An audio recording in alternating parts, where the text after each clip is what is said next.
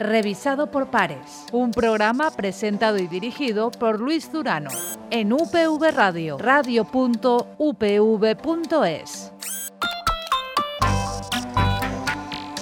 Hola y bienvenidos a una nueva edición de Revisado por Pares, espacio de divulgación de UPV Radio que se puede seguir también a través de la plataforma Cuonda y que, como todas las eh, emisiones, como todos los programas, cuenta con la colaboración de la Fundación Española para la Ciencia y la Tecnología del Ministerio de Ciencia e Innovación.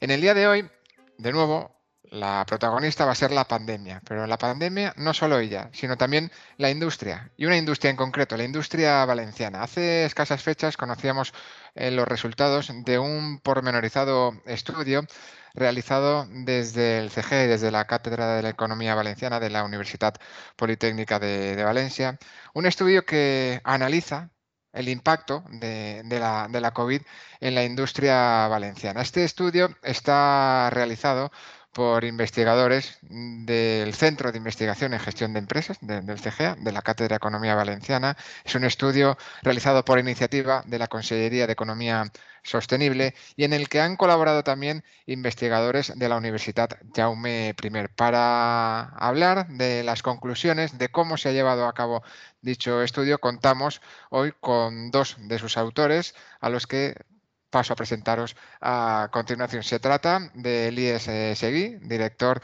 de la, de la Cátedra de Economía Valenciana. Elías, muy buenas. Hola. Y de Guillermina Tormo, investigadora también del Centro de Investigación en Gestión de Empresas de, la Universidad Politécnica de, Valencia. Guille, muy buenas. Hola, buenas tardes, buenos días. Y, muchísimas gracias.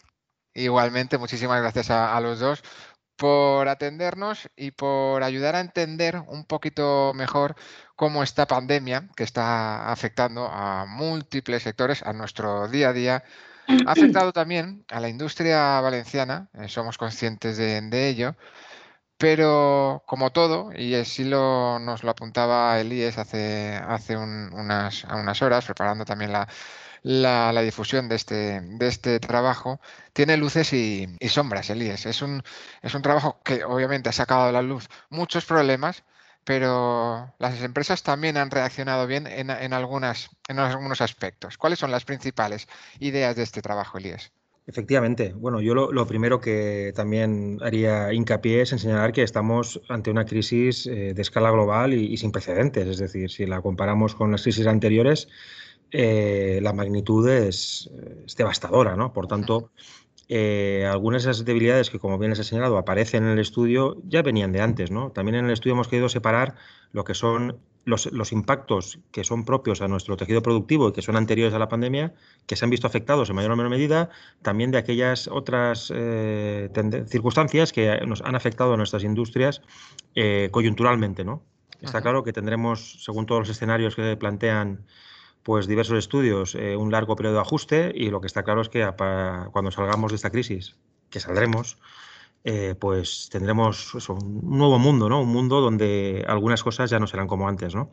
En ese sentido, eh, insistiendo en, lo que es propio de esta pandemia, pues lo que se ve en el estudio es un efecto, pues eso, muy, muy, muy negativo sobre la actividad, fruto del confinamiento, ¿no? Y de la, pues del estado de alarma, etcétera pero eh, que ese, ese efecto ha sido mucho más suave sobre la ocupación y como bien decías, también hay luces, ¿no? Luces de, sobre todo centralizado en las respuestas de nuestros empresarios y empresarias, ¿no? Cómo ante un escenario tan difícil como, como, este han usado pues la innovación, han usado la tecnología y todos esos procesos que también venían de antes, la digitalización, etcétera, se ha acelerado durante el último año, ¿no? Por tanto, eh, el futuro dependerá de esos trenes a los que nos hemos subido y que esperamos pues que pues aprender estas lecciones.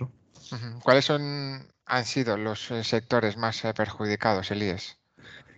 Bueno, eh, al final nosotros hemos, nos hemos estudiado 10 sectores distintos, hemos focalizado en 10 sectores para eh, pues, obtener una imagen suficientemente homogénea. Hay sectores pues, más intensivos en tecnología, en innovación, como puede ser el cerámico o el químico, que se han comportado mejor, ¿no? Y otros, pues por ejemplo, como puede ser la automoción, pues muy ligado al transporte. Eh, recordemos que el transporte, el turismo son sectores tal vez los más fuertemente golpeados por esta pandemia, por lo tanto, todas las actividades relacionadas pues han sufrido más, ¿no? Eh, la automoción, otros sectores que, con cadenas de valor globales como puede ser el juguete, el calzado también han, sufrido bastante. Estas son algunas de las eh, conclusiones eh, principales, pero vamos a ir un poquito atrás, Guille. ¿Cómo eh, habéis llevado a cabo el, estudio? Es un estudio, y esto es importante porque también nos lo preguntaban ayer, ayer mismo, es un estudio totalmente anónimo. Eh, se, recaban los, datos, pero no sabemos que la empresa de este polígono ha tenido estos resultados ni se ofrecen al público. Es un estudio global para tener esa visión de cómo está la industria a día de hoy.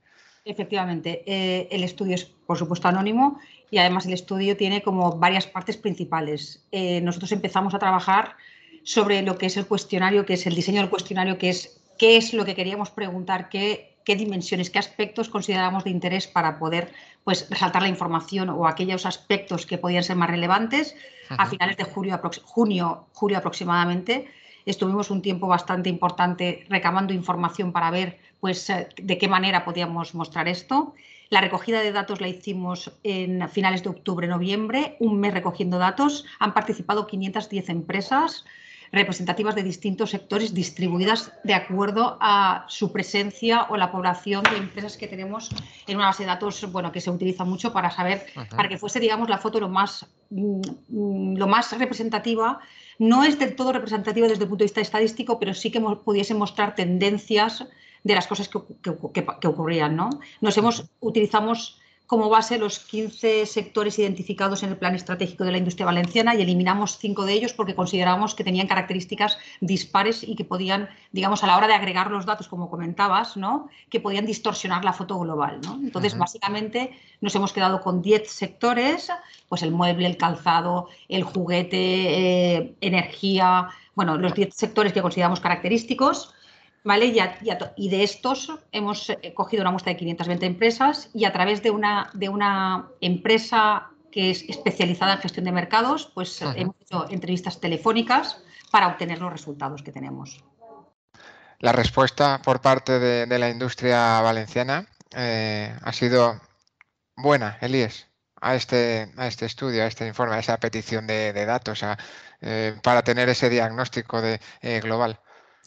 Sí, la, verdad es que eh, una de las características que también queríamos desde el principio en el diseño es que fuera información eh, de aquí y ahora, ¿no? Es decir, información directa por parte de nuestras empresas y que fuera eh, información sobre tanto sobre sus percepciones sobre los impactos como sobre sus expectativas sobre el futuro a corto plazo. ¿no? En ese sentido, claro, no hemos hecho ni extrapolaciones de bases de datos, bases de datos españolas, ni análisis históricos, ¿no? Hemos utilizado con la información. Efectivamente. y además, efectivamente. Y en ese sentido, eh, pues ayer la presentación que hicimos pues nos sorprendió, pues dado las pues eso, eh, las características que, tenemos, que tienen las presentaciones actuales, pues los presidentes de las cámaras de comercio de Valencia, de Alicante, asociaciones eh, empresariales diversas, confederaciones, la verdad es que la acogida fue buena porque yo creo que es algo que ellos ya conocen y que el estudio pues cuantifica, ¿no? que tampoco creo que tenga, pues eso es el valor. Cuantifica y quizá el, valor también es que da a conocer, o sea, a la a la propia industria y también a la propia sociedad de ese diagnóstico, que ese es otro de, gran valor de, vuestro, de vuestro estudio. Saber que nosotros, por ejemplo, ahora, o quien nos esté escuchando, cuál es la realidad de, la industria valenciana y que ha sabido también sobreponerse o está sabiendo con, mucho esfuerzo, obviamente, y algunos eh, con, unos mejores resultados que, que, otros, pero está saliendo de esta, de esta pandemia, de esta pesadilla, vamos. es importante, Luis, perdón, señalar que solo cuando se recogieron los datos habían pasado seis meses, es decir, un confinamiento y de actividad realmente tres o cuatro meses, ¿no? Entonces es una situación muy puntual en un contexto muy particular. Nosotros preguntábamos expectativas y yo creo que la información valiosa será la comparativa o el comparar los datos y los resultados con los que obtengamos ahora que estamos, tenemos previsto hacer una segunda oleada de, encuestas. ¿no? Porque eso es otro aspecto fundamental de, vuestro estudio. Claro, hacéis ese diagnóstico de, esos primeros seis meses, de esos, eh, ese primer medio año eh, de, tras el confinamiento de pandemia la situación afortunadamente va, mejorando, pero vais a hacer un seguimiento entonces, Guille, de, cómo va evolucionando. Tendremos una segunda revisión, habrá una tercera también. Efectivamente, esta es la idea. La idea es cada seis meses hacer recogida de datos con las mismas empresas para ver realmente si sus expectativas, expectativas respecto a las dimensiones que hemos comentado se están cumpliendo y cuáles son sus expectativas a un año vista, para ver un poco si realmente todos los mecanismos o todas las propuestas que ellos pueden incorporar en sus empresas las están incorporando o no las están incorporando, qué cosas están convirtiéndose en estructurales y qué cosas realmente simplemente son frutos de una situación concreta. ¿no? Y ahí es cuando realmente creemos o entendemos que la foto será más completa. Ahora tenemos simplemente pues, un trocito muy pequeñito de lo que hay. ¿no? Un punto de partida. En ese punto de partida eh, hay un sector que es el de la automoción en el que prácticamente el 100% eh, de los encuestados reflejaban un descenso de, ventas. También se acerca mucho a ese 100% el sector del calzado, también el sector del juguete, pero claro, como comentabas, eh, Elies, no es exclusivamente una consecuencia de, la COVID, esto es el resultado de, unas políticas anteriores, Elías, de que refleja que algo hay que hacer con esos eh, sectores o, no? Bueno, eh, depende, ¿no? Es decir, eh, a, ver, son sectores, la, encuesta, nosotros hemos querido tener una muestra lo más homogéneamente posible, hemos querido reflejar realidades, pero la verdad es que cuando hablamos de pymes, que es lo que donde focaliza el estudio, industriales valencianas, hay que hay muchas cosas. Estamos hablando de empresas en la muestra desde tres a 250 trabajadores de sectores muy diversos. ¿no? En este caso, por ejemplo, automoción, las empresas eh, entrevistadas trabajan fundamentalmente para la Ford y otras grandes multinacionales, con lo cual eh, hay que contextualizar esos resultados. ¿no? Es decir, no es que hay un problema, sino que si la Ford para, todos ellos paran. Los proveedores han de parar, sí o sí. Por eso. O, por ejemplo, cuando hablamos de, de los proveedores, que está hablando de cadena de valor ¿no? del, del, sector cerámico, pues claro, los proveedores del sector cerámico están en unas canteras no muy lejanas, me explico, no son proveedores que están en Indonesia. Entonces, hay algunos resultados que pueden parecer sorprendentes, pero son fruto de las propias características eh, propias de cada sector. ¿no? Por tanto, sí que yo no, no, no, pretendíamos mostrar, como bien ha dicho Guille, la realidad estadística de, de nada, ¿no? Pretendíamos, porque eso eh, el, trabajo incide mucho en después hacer un análisis eh, segmentado por tamaños de empresa y por sectores, ¿no? Es decir, lo que pretendíamos más bien es mostrar, pues eso, 40 fotografías que, que sean mm, no estadísticas, eh, no representativas de estadísticas, porque sí que sean ilustrativas de 40 realidades en función de tamaño y sectores, ¿no? Yo creo que eso sí que se consigue. Entonces, respondiendo a tu pregunta, perdón, ¿no? es decir, hay algunos de esos cuadrantes que sí que la respuesta está es precede a la pandemia, ¿no? Mm, y hay otras que sí que es, verdad que... Han venido derivadas de... Claro. Efectivamente. Y en esas fotografías que, comentas, eh, Elías, la fotografía del empleo, ¿cómo ha afectado? ¿Cuál es esa realidad que, plasma vuestro estudio, Elías, eh, Guille? Pues bueno, afortunadamente el empleo pues, ah, se ha visto evidentemente afectado, pero no en la medida que se han visto afectado las ventas. Y esto pues, es, algo, es algo, digamos, a considerar, ¿no? Fundamentalmente esto se debe, por, se debe a, los mecanismos que se han puesto en marcha como los ERTES. Es decir, han habido mecanismos que han ayudado a paliar, digamos, significativamente esta situación, ¿no? Y a otras medidas que las empresas han tenido que ir incorporando pues, para ajustarse a estas circunstancias. Ejemplo, pues flexibilidad de la jornada laboral, han ampliado muchas empresas el teletrabajo, algunos aspectos que ya conocemos que las empresas han hecho pues, para tener que abordar esta situación, ¿no? Eh, nos ha sorprendido en positivo pues que no ha habido muchos eh, ERES, perdón. Y esto es una cosa positiva, es decir, y tampoco se espera, además la, expectativa que tienen las empresas es tampoco utilizarlos en el futuro. Con lo cual, esto nos parece bastante interesante, ¿no? Hay, evidentemente, las empresas pequeñas pues se han visto más afectadas que las empresas grandes y evidentemente algunos sectores se han visto más afectados como otros. Como ya has comentado, por ejemplo, el juguete pues se ha visto muy afectado o el mueble, ¿vale? Ya han aumentado o tienen previsión de aumentar en empleo y en empleados el sector químico y otros sectores, ¿no? Entonces sí que hay discrepancias, pero lo que es verdad es que las empresas han tomado medidas, digamos, apoyadas, pues evidentemente por las políticas públicas y, para, intentar mantener a través de la flexibilización, pues eh, dando vacaciones a sus empleados, flexibilizando la jornada, acortando, haciendo tal, han tomado medidas que tienen que ver fundamentalmente con el mantenimiento de, los empleados. ¿Y a la internacionalización ha afectado, eh, Elías? ¿La, ¿La industria valenciana ha tenido más problemas para, para ese negocio internacional con la, con la pandemia? Bueno, evidentemente ha seguido la línea general, no solo de la industria española, sino de la actividad, ¿no? Es decir, en el momento que se han roto pues, en muchos sectores las cadenas de, valor, pues eh, se ha tenido que parar la, actividad.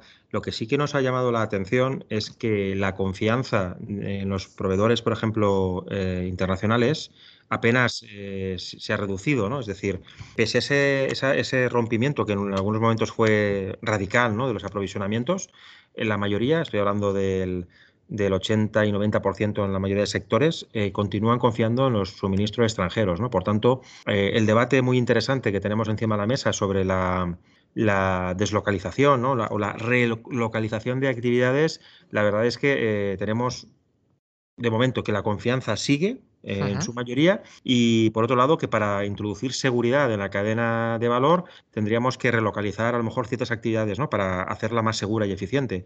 Por lo tanto, nosotros apostamos en nuestras recomendaciones por una relocalización selectiva, ¿no? relocalizar aquello que podamos hacer bien, que tenga valor. Eh, y evidentemente no, no relocalizar cosas que se puedan hacer en otro sitio con seguridad y precio.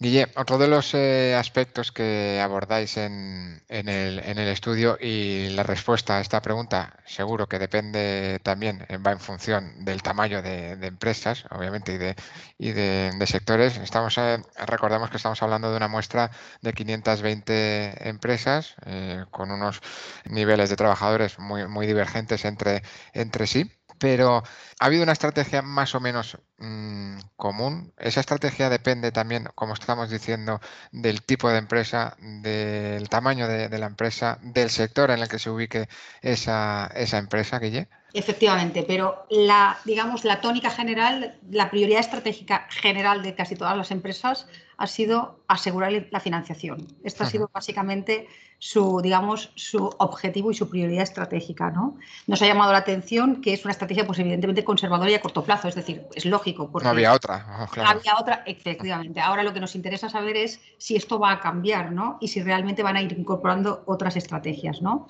La segunda estrategia más en empresas grandes, digamos, que en empresas pequeñas, ¿no? Y más en empresas que están más automatizadas o tienen más, digamos, más procesos y procedimientos, es la mejora de los procesos para optimizar exactamente y la cooperación con otras empresas. Esto también ha sido muy interesante. Sin embargo, nos ha llamado la atención que en contraposición, pues como ha dicho Eli, es la internacionalización, pues se ha dejado un poquito de lado, al mismo tiempo que incorporar nuevos perfiles. Claro, el empleo no era la principal prioridad esto pues va a quedar, supongo, más, más patente en los próximos estudios que se irán incorporando este tipo de, prioridades estratégicas.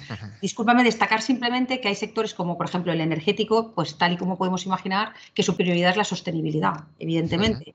Y otros sectores como el cerámico o, eh, o el automóvil, pues que se han centrado también en desarrollar nuevos productos y servicios. Y esto nos parece también bastante interesante de destacar. ¿Y cambios de modelo ha habido? ¿Habéis detectado?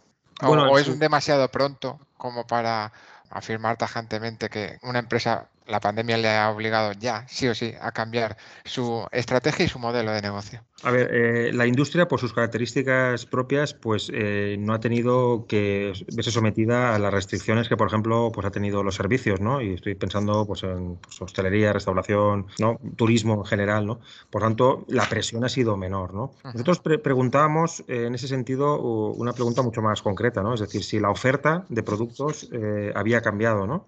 Para adecuarse al contexto.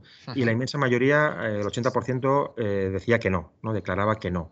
Por tanto, eh, la respuesta ha vuelto a ser conservadora, ¿no? Ante un contexto de alta incertidumbre, quedémonos como estamos, ¿no? Claro, sí, que sí, que todos conocemos eh, ejemplos de, empresas que en los primeros semanas, meses de pandemia cambiaron su, su producto por productos directamente vinculados a, la gestión y, a, la respuesta. Estamos hablando de mascarillas, de EPIs y, de empresas y se, se, se, identifica en el estudio.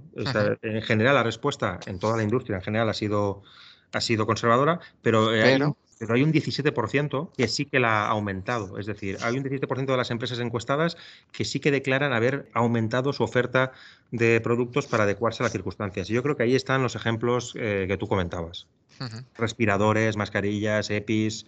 Y hay una de las conclusiones, eh, Elías, que sí que llama la atención también en la cobertura que, se ha hecho de este, de este estudio. Es verdad que se incide mucho eh, sobre eh, los aspectos más negativos, eh, permitidme si, si, puede ser, pero hay un titular que, que, sí que llama la atención y es que la innovación ha sido una de las beneficiadas dentro de, quiero decir, que ha habido muchas empresas que, o hay empresas que han apostado por la innovación en este periodo un tanto muy complicado, Elías. Sí, absolutamente. Esto es lo que hablábamos también antes de cosas que pasaban antes de la pandemia, ¿no? Es decir, la innovación es un, tren en el que pues nosotros, eh, en general, ¿eh? sin, generalizar, eh, nos subimos tarde, ¿no? Tenemos déficits importantes en innovación, pero si alguna cosa hay que reconocer es que las pymes industriales valencianas han utilizado la innovación como palanca de respuesta ante la, crisis, ¿no? Por tanto, es así. Además, un tercio de las empresas encuestadas declaran haber utilizado en bastante o muy alto grado la innovación, especialmente de producto, los sectores más tradicionales, y las más sofisticadas también de proceso, ¿no? especialmente automoción y otros sectores. Es así, eso es una de las luces que tenemos eh, en el estudio. Vamos a ir mm, cerrando con, este estudio. Antes, todo aquel que quiera consultarlo, Elías, el estudio, Elías Guille, el estudio es eh, público, se puede acceder a, todo vuestro trabajo. Recordemos dónde, dónde eh, es, está accesible. Está accesible, por supuesto, en la, en la web de la Consejería de Economía Sostenible, dentro de la colección de la serie de estudios económicos eh, publicados por la Consellería. El número 12 es concretamente este, este informe. Y en ese informe, Guille, aparte de todo este análisis, de esta evaluación de todos los datos eh, recogidos con estas 520 empresas, también hay recomendaciones y yo os voy a plantear, o ligarlo, de expectativas de, a, corto y medio plazo de, la industria eh, valenciana. Pero centrándonos primero en esas recomendaciones, ¿cuáles serían las principales, las que aportáis a, la Consellería y en general al sector de la industria de la comunidad valenciana? Pues, por ejemplo, eh, nosotros pensamos que las empresas deberían tomar una actitud ahora, ya ha pasado lo que ha pasado, más proactiva respecto a casi todas las dimensiones, ¿no? tecnológicas, etcétera. En concreto, por ejemplo, y uno de los aspectos donde yo estoy más centrada, que es la gestión, los modelos de gestión de personas, ¿no? Aprovechando pues que ahora mismo se ha incorporado el teletrabajo a algunas empresas, la flexibilización laboral, etcétera, etcétera. Es un momento, yo creo que para aprovechar la tecnología en pro de la productividad y de la eficiencia y hacer las cosas mejores y plantear nuevos modelos modelos basados fundamentalmente en el talento y en el valor añadido que podemos aportar las personas a, las organizaciones. Y esto es verdad que no es inmediato, pero sí podemos aprovechar esta circunstancia pues, para ir avanzando en esa dirección y pensar en una empresa que, cambie su cultura organizativa y sus modelos, no solo por necesidad, sino por creencia real para aportar, digamos, muchísimo más talento a las organizaciones. Esta sería una de las principales recomendaciones que hacemos desde, desde el estudio. ¿no? Se habla también de digitalización, de industria 4.0, de que ¿Suspendemos en, sostenibilidad, Elías, o, hay que avanzar, mejor dicho, en, en Necesitamos mejorar, ¿no? Ahí yo creo que sobre todo porque aquí uno de los, de los grandes eh, tablas de salvamiento va a ser el, Next Generation U, ¿no? Por tanto, un programa tan ambicioso que se fundamenta pues en la sostenibilidad como uno de sus ejes prioritarios, ¿no? Todo el New Green Deal pues evidentemente ha, de insertarse esta, la política eh, industrial valenciana en, ese paradigma, ¿no? Por tanto, hay que apostar decididamente por la sostenibilidad y la economía circular, sin ninguna duda. Y habláis también de política de clusterización integral. Eh, expliquemos en qué consiste esto, Guille. Pues básicamente en que entre las empresas se colabore mucho más. Se puede competir colaborando. El objetivo es que seamos colaboradores. Más fuertes. Efectivamente. O sea, colaborar para competir con más fuerza. Con universidades, es decir, que consigamos pues que las empresas sean más fuertes y, los clústeres sean más potentes, ¿no? Y sobre todo porque este industrio está, este, perdón, este estudio está eh, enraizado en la realidad valenciana. Es decir, lo que pasa en Silicon Valley es muy interesante, mm. pero difícilmente extrapolable. ¿no? Por tanto, en un territorio donde las industrias se conforman alrededor de clústeres, esa es nuestra, nuestra ventaja competitiva, es decir, no podemos basarnos en el tamaño. Vemos como hay numerosas deseconomías de escala producto del pequeño tamaño y pequeño volumen de nuestra industria. Por tanto, forma de responder a esto, aumentar tamaño, sí, pero como eso es difícil, eh, lo que hacemos, colaborando, compitiendo con institutos de investigación de, tecnológicos como los que tenemos sectoriales, en, localizados en, en el clúster todo eso es lo que hay que abordar de una perspectiva mucho más integral y decidida. Ser pequeño al final también puede ser una ventaja en el sentido de que eres mucho más flexible y te adaptas muchísimo mejor que todo lo que es grande. Entonces tenemos que aprovechar esto, pero para eso tenemos que formar, reskilling, de la, capacitar a la gente, porque es evidente que los puestos de trabajo, es evidente que las cosas están cambiando y entonces tendremos que invertir en todo este tipo de cuestiones para hacer que las personas puedan continuar trabajando y aportando valor donde están, pero en sitios diferentes donde, de donde estaban, ¿no? Probablemente. Lo hemos abordado en otras eh, ocasiones. Podemos eh, concluir que, ¿por qué no? Mm, que la pandemia sea una oportunidad. Por supuesto. Y, no seguir con todos los respetos y, todos hemos pasado por, por situaciones eh, directamente o familiares complicadas a nivel laboral, pero no seguir flagelándonos en el mensaje negativo. Efectivamente, yo, eh, tanto Guille como yo, tenemos nuestros orígenes en, comarcas donde la industria se, lo hemos mamado desde, yo no recuerdo otra cosa. Y no recuerdo otra cosa que las fábricas y no recuerdo otra cosa que la palabra crisis en los 70, en los 80, en los 90. Por tanto, la crisis es consustancial y si algo ha demostrado en nuestras empresas, eh, nuestras industrias, es la capacidad de reinventarse, evidentemente con costes, no es gratis, las crisis no son gratis, pero estoy seguro que esto va a ser una oportunidad y hay trenes a los que nos tenemos que subir, sí o sí, no hay opción. ¿Creéis que la industria valenciana es optimista a corto o medio plazo y vosotros sois optimistas respecto al avance de la pyme, de la comunidad? Bueno, nosotros somos optimistas siempre, o sea, ellos y yo somos súper optimistas y evidentemente pensamos que tenemos una industria, unas empresas pues dirigidas por optimistas, con lo cual pues sí, somos optimistas y evidentemente sabremos, sabremos aprovechar todas las oportunidades, ¿no? ¿Y las empresas encuestadas? También, efectivamente. Sí, sí, y sus expectativas son positivas. Es decir, quizá las más grandes son, tienen más o sea, son menos optimistas que las pequeñas y esto es lo que indica el, tipo de sector que tenemos, ¿no? el tipo de tejido industrial que tenemos. Pues Guille, Elías, muchísimas gracias por compartir con nosotros, por diseccionar eh, en este revisado por pares tantas horas vuestras de, de trabajo y de análisis y os invito ya para cuando tengáis esa revisión esa nueva segunda o esa segunda entrega de este estudio, cómo está afectó y está afectando la, pandemia a nuestra industria para dar cuenta de, ello aquí en, Revisado por Pares en UPV Radio. Pues muchas, gracias, por vuestro interés en el estudio y por bueno, vuestra amabilidad. Muchísimas gracias. Un placer atenderos. Igualmente, gracias a, los dos de nuevo y muchísimas gracias también a todos los que habéis estado escuchando esta nueva edición de este espacio de divulgación de UPV Radio. Volvemos a escucharnos en un par de semanas. Hasta entonces, sed felices.